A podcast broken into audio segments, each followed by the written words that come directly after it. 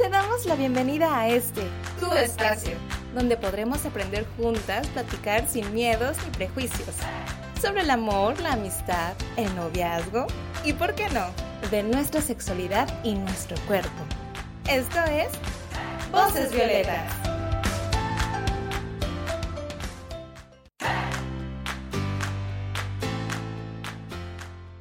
Hola, yo soy María Fernanda Enríquez y te doy la bienvenida a una sesión más de Voces Violetas, un espacio para ti, un espacio para todas. Esta es una producción del Gobierno del Estado de Colima a través del Instituto Colimense de las Mujeres como parte del proyecto de educación sexual y reproductiva. Hoy específicamente hablaremos sobre la maternidad en la adolescencia. Sabemos que la maternidad cuando se elige puede ser maravillosa, también complicada, difícil, sin embargo, cuando somos jóvenes y tenemos otros planes, ser madre pues complica la vida de las mujeres, pero también de sus hijos e hijas. Para hablar más de este tema están con nosotras Mafer y Marifer del colectivo Querida. Y tenemos como invitada a Alondra. Hola chicas, ¿cómo están? Hola, bien, espero que todos se encuentren bien. ¿Y Alondra? Sí, hola. Bueno, pues primero vamos a iniciar un poquito con eh, esta conversación ¿Cuál es su sueño más grande o algo que les gustaría hacer o hacer ahorita en esta etapa de, su vida? Uy, pues me gustaría terminar mis estudios en psicología, hacer una especialización, trabajar con niños y mujeres que sufren violencia y pues trabajar, viajar y también me gustaría pues en algún punto formar una familia, pero ya teniendo como todos estos sueños realizados. ¿Como a los cuántos años formar una familia? Ay, yo creo que como a los... es una pregunta difícil. Primero me quiero casar, pero supongamos que como a los 27, 30 años me gustaría. Muy bien. Eh, ¿Marifer? Bueno, por mi parte, pues creo que igual que Maffer, primero pues terminar mi carrera, hacer una especialidad, pues desarrollarme profesionalmente, viajar y pues después formar una familia, pero pues en un futuro un poco lejano todavía. ok. ¿Se imaginarían teniendo hijos o hijas en este momento de, su vida? Sabiendo que ustedes tienen como todo este, este plan. No, no me imagino ahorita siendo madre porque no me siento todavía capaz. Siento que me falta desarrollarme mucho a mí emocionalmente para ser mamá, vivir más experiencias. Si las circunstancias se dieran, pues se dan, pero no es mi ideal. No me imagino ahorita siendo madre. No, creo que, creo que yo tampoco, creo que es una responsabilidad muy grande y creo que aún hay cosas que todavía no me responsabilizo de mí mismo como para responsabilizarme de otra persona, ¿no? Bueno, pues a propósito de esto, eh, vamos con Alondra y eh, me gustaría saber, Alondra, si nos puedes platicar de tu experiencia como, como madre adolescente eh, ¿Te implicó retos? ¿Cómo han sido? Si hubo algún cambio en tu proyecto de vida, ¿cómo, cómo nos podrías contar este, los cambios que viviste? Pues sí, son demasiados los cambios. Cuando yo supe que estaba embarazada, siempre recibí el apoyo de mis padres. Nunca fue algo como negativo. Igual de mi parte, así como no tenerlo o algo, no. Siempre, pues sí, eran muchos miedos, fue mucho como sentimientos encontrados de que yo me la pasaba, no sé, todo el embarazo me la pasé como un poco llorando y así. Y ya cuando lo tuve, igual pasó un año o dos y pues yo solamente era ama de casa como por dos años. Y pues sí me deprimía mucho porque yo veía a mis amigas que seguían con su vida normal, iban, estudiaban, salían y así. Y pues esos dos años sí fueron como que difíciles. Ya después, este, empecé a trabajar. Tengo una tienda de ropa, una boutique y otras cosas que hago también. Y pues sí, como que eso me ayudó un poco. Eh, acabo de terminar la prepa y sí, este, pues sí, sí cambió mucho mi vida. Pero sí los primeros años sí fueron un poco difíciles de que sí me llegaba, no sé, como depresión o no sé. Pero también es bonito ser mamá joven, la verdad, sí disfruto mucho de mi hijo y pues ya va a cumplir cinco años, está por cumplir cinco años, fui mamá a los 16 años. Y, y sí es muy bonito verlo crecer, así también yo. Eh, Alondra, ¿tuviste una red de apoyo desde el principio? Es decir, tus papás, ¿cómo se los comentaste? ¿Cómo le platicaste a tu mamá, a tu papá o a las personas que, que, que, fueran como tu red cercana, ¿no? Tus vínculos a los que les tenías confianza. ¿A quién se lo platicaste primero? Sí, eh, pues la verdad es que yo ni cuenta me había dado de que tenía retraso, sí, pero como que no le tomé importancia. Y ya una tía se dio cuenta, no sé cómo, y mi papá me llevó. se dio cuenta primero que yo. Lo supo. Y me llevó mi papá, me acompañó a hacerme la prueba, mi papá y mi hermana. Ellos iban conmigo. Y ya cuando me la dieron, pues mi hermana abrió y decía positivo. Y pues mi papá sí fue así como que, pues él no quería eso para mí, sí, se, no sé, decepción también tal vez. Pero siempre me apoyó, en ese momento me dijo que, que pues adelante, que él iba a estar conmigo, igual mi mamá, pero no, no tuve respuesta así como que negativa. Obviamente sí se sintieron mal, o no sé cómo llamarlo, pues porque estaba muy chica, pero siempre me apoyaron. Y me gustaría preguntarte, ¿el papá de tu hijo o tu hija, qué respuesta tuvo? Sí, también fue positiva. Sí, siempre también estuvo conmigo. ¿Actualmente es responsable? Sí, sí, sí, es responsable. Muy bien. ¿Qué es lo que más te enorgullece o qué es lo que más has disfrutado como, como mamá adolescente? Que tengo mucha energía para andar detrás de él todo el día. pero pues sí, la verdad sí es una experiencia muy bonita, pero pues no hay como realizar todos tus metas, tus sueños antes de tener un hijo. Todo es más, más un poco más difícil. Sí se puede, obviamente se puede, pero sí es más complicado. Sí, claro, y está súper admirable que pues trabajas, tienes tu empresa ya a tu edad y que ya mantienes a tu hijo. Yo creo que son retos que te has puesto y que has superado y la verdad es que pues sí se pueden realizar como tú dices y yo creo que tú eres el ejemplo y sobre todo que recibiste pues todo el apoyo de tu familia está muy bonito. Sí. Sí, creo que es muy bonito esa parte de tener una red de apoyo porque eso, como tú dijiste, es un proceso emocional súper complejo que pues, que mejor que vivirlo acompañada. Yo tengo una pregunta, ¿cuál es el reto que consideras que fue el más importante que viviste a los 16 años cuando supiste que estabas embarazada? Uy, pues... Mm, pues no sé, o sea, asimilar esa parte de que ya nada iba a ser igual. Sí, la verdad sí me, me, tardé bastante. Ahorita yo creo que ya sí, pues ya pasó esa etapa, pero sí fue muy difícil.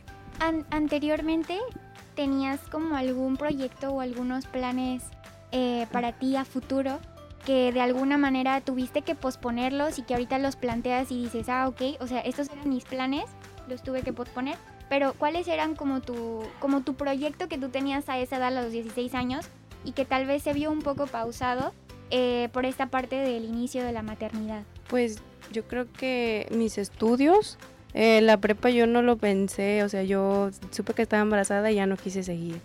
Yo me salí de la escuela y pues acabo, empecé a estudiar hace año y medio y terminé la prepa, pero pues sí es eso, mis estudios, a mí me hubiera gustado estudiar agronomía. Entonces creo que ahorita sí se puede, pero es mucho, pues más, se me complica mucho, demasiado. Entonces mm, ya no voy a estudiar eso, voy a seguir estudiando, pero eso que quería ya no. ¿Y qué es lo que planeas estudiar o hacer como a continuación, ¿sabes? Con tu boutique o tienes algún plan a futuro por ahorita? Eh, pues sí, ahorita pues tengo la boutique eh, y hago otros, otros negocios, se puede decir. Pero me gustaría estudiar administración de empresas, algo por no sé.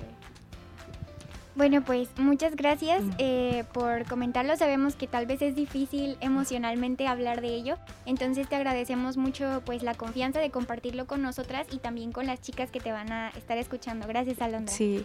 Y pues em, vamos a escuchar una cápsula sobre el embarazo adolescente en México y regresamos. Vamos a escucharla.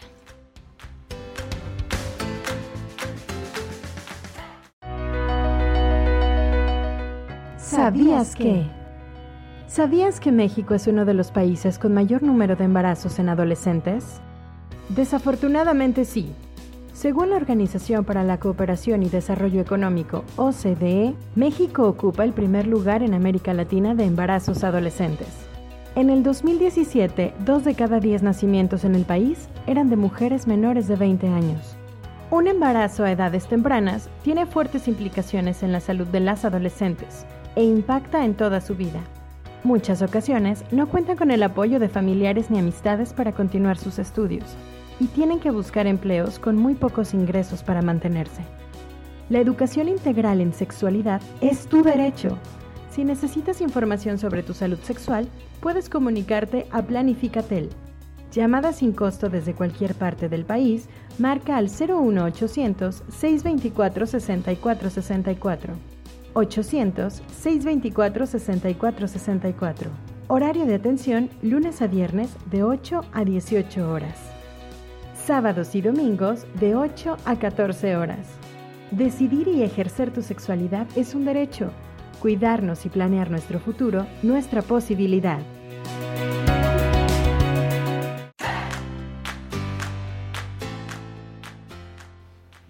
Chicas, eh, ¿les gustaría comentar algo que se les hizo interesante o qué dato les pareció como muy fuerte de esta cápsula? Se me hizo súper interesante que el gobierno te da esos servicios de información que normalmente no se te dan escuelas, que no se te da por tus padres, por tu familia, pero que lo puedes encontrar de alguna manera. Y yo creo que es importante compartirlo, que la gente sepa que existe para pues poder tener esos accesos a la información. A mí se me hizo muy interesante que dos de cada diez nacimientos eran de mujeres menores de 20 años. Creo que cuando decimos 20 menores de 20 años, normalmente pensamos, nada, pues 18 o algo así. Pero la otra vez la directora Mariana nos estaba comentando que había embarazos hasta niñas de 14. Entonces creo que es algo muy preocupante que se debe de tratar y se debe de tratar de llevar la información a esos espacios donde todavía no la hay. A mí me gustaría también platicar que mm, la otra vez estaba leyendo una cifra que me pareció impactante de que de los 9 años hacia los 18, 19, eh, la mayor parte de embarazos han sido por violaciones.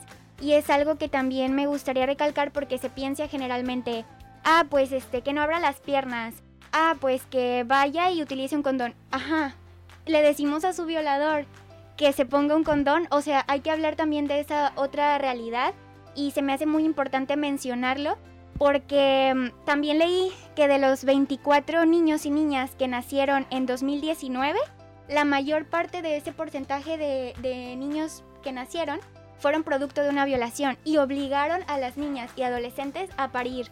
Entonces, bueno, pues quería comentar como eso porque a mí se me hizo muy impactante y no he parado de darle vueltas. Sí, la verdad es que es un tema súper fuerte y como tú dices, quitarnos esa normalización de las cosas, esas ideas que son erróneas, incluso machistas, sobre el tema, saber que los embarazos ocurren y ocurren por muchas causas y no nomás por la típica que acabas de mencionar de, ah, es que abrió las piernas, solo si no. Hay que saber la situación y cada caso antes de juzgar y apoyar sobre todo a las mujeres que se encuentran en esta situación. Y creo también una parte importante de apoyar a los niños, aparte porque muchas veces en la cultura de las casas es como ser mamá es como tu meta en la vida, de que a los 18 años ya terminas la prepa, eres mamá y todo. Pero creo que impulsarlos a tener un proyecto de vida, un plan de vida es muy importante. A nosotras en la prepa siempre nos ponían de que haz tu plan de vida de que de los tres años, tal vez es algo corto, pero sales y dices, ah, pues ahora vamos a la universidad, ahora vamos a la vida después de la universidad. Entonces, creo que te va impulsando a seguir creciendo y desarrollándote más allá de solo ser mamá. Sí, te ayuda también tenerlo constante, ¿no? Sobre todo tener metas y objetivos, como que tener ese pensamiento constante de lo que quieres ser, de lo que quieres hacer, te ayuda a mantenerte fija en él y en ese camino, por así decirlo. Entonces yo creo que es muy importante que todos hagamos nuestro plan de vida. ¿Se imaginan las mujeres adolescentes que no tuvieron esa oportunidad porque no tuvieron acceso al derecho a la educación y no pudieron hacer un plan de vida en el bachillerato? O incluso en la secundaria, porque yo desde la secundaria tuve esa oportunidad de que me dijeran, eh, hay que ponernos a hacer tu plan de vida, ¿no? Pero después me pongo a pensar, ok, si eso yo lo aprendí en la escuela, ¿qué pasa con las mujeres que no tienen derecho a la educación? ¿Dónde aprenden de ese plan de vida? Y que generalmente son eh, mujeres que viven en situación pues de pobreza, em, que otros derechos también están vulnerados eh, en ese contexto. Entonces, ¿cómo lo, lo pasarán, no? O, qué pasará si ellas decimos, bueno, qué chido que, que, tengamos nosotras, nosotras aquí presentes, ese acceso de información a que, ok, hablando esta línea, eh, yendo a tal institución, pero y las mujeres que no tienen ese acceso a la información, las adolescentes que no tienen ese acceso, no sé, pensar en eso también, también es otra parte, ¿no? Sí, exacto. Los embarazos se dan más en estos tipos de comunidades. Es más común por la falta de información y de educación. Entonces, tienes toda la razón. Hay que pensar en esas situaciones, en lugares donde es tabú hablar del sexo, del embarazo, de la reproducción. Y por eso mismo no se sabe, porque no está permitido hablarlo, porque no tienes acceso, no tienes medios para saber. Entonces es importante también tratar de llegar a ese tipo de comunidades, tratar de llegar a ese tipo de, lugares donde no se sabe. Bueno, eh, es importante recordar a todas las adolescentes que no estamos solas. Siempre hay una amiga, un grupo o institución que puede apoyarnos. Tengan presente, por ejemplo, que la línea 075 del Instituto de las Mujeres está disponible las 24 horas del día y que pueden acercarse a los servicios amigables, que es un programa de la Secretaría de Salud, pueden enviar un mensaje o una llamada al teléfono 312 102 27 63. Y pues muchas gracias a cada una de ustedes por sus comentarios y por la confianza. También agradezco a todas las personas que nos escuchan.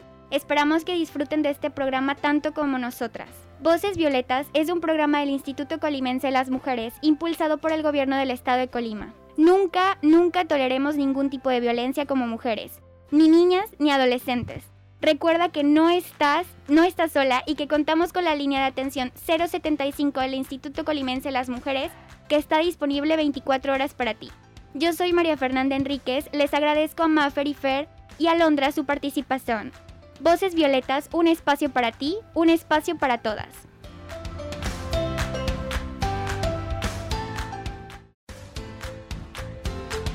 Gracias por sintonizar Voces Violetas, un espacio para ti, un espacio para todas, un lugar para aprender, escuchar y conocernos. Esta es una producción del Gobierno del Estado de Colima a través del Instituto Colimense de las Mujeres.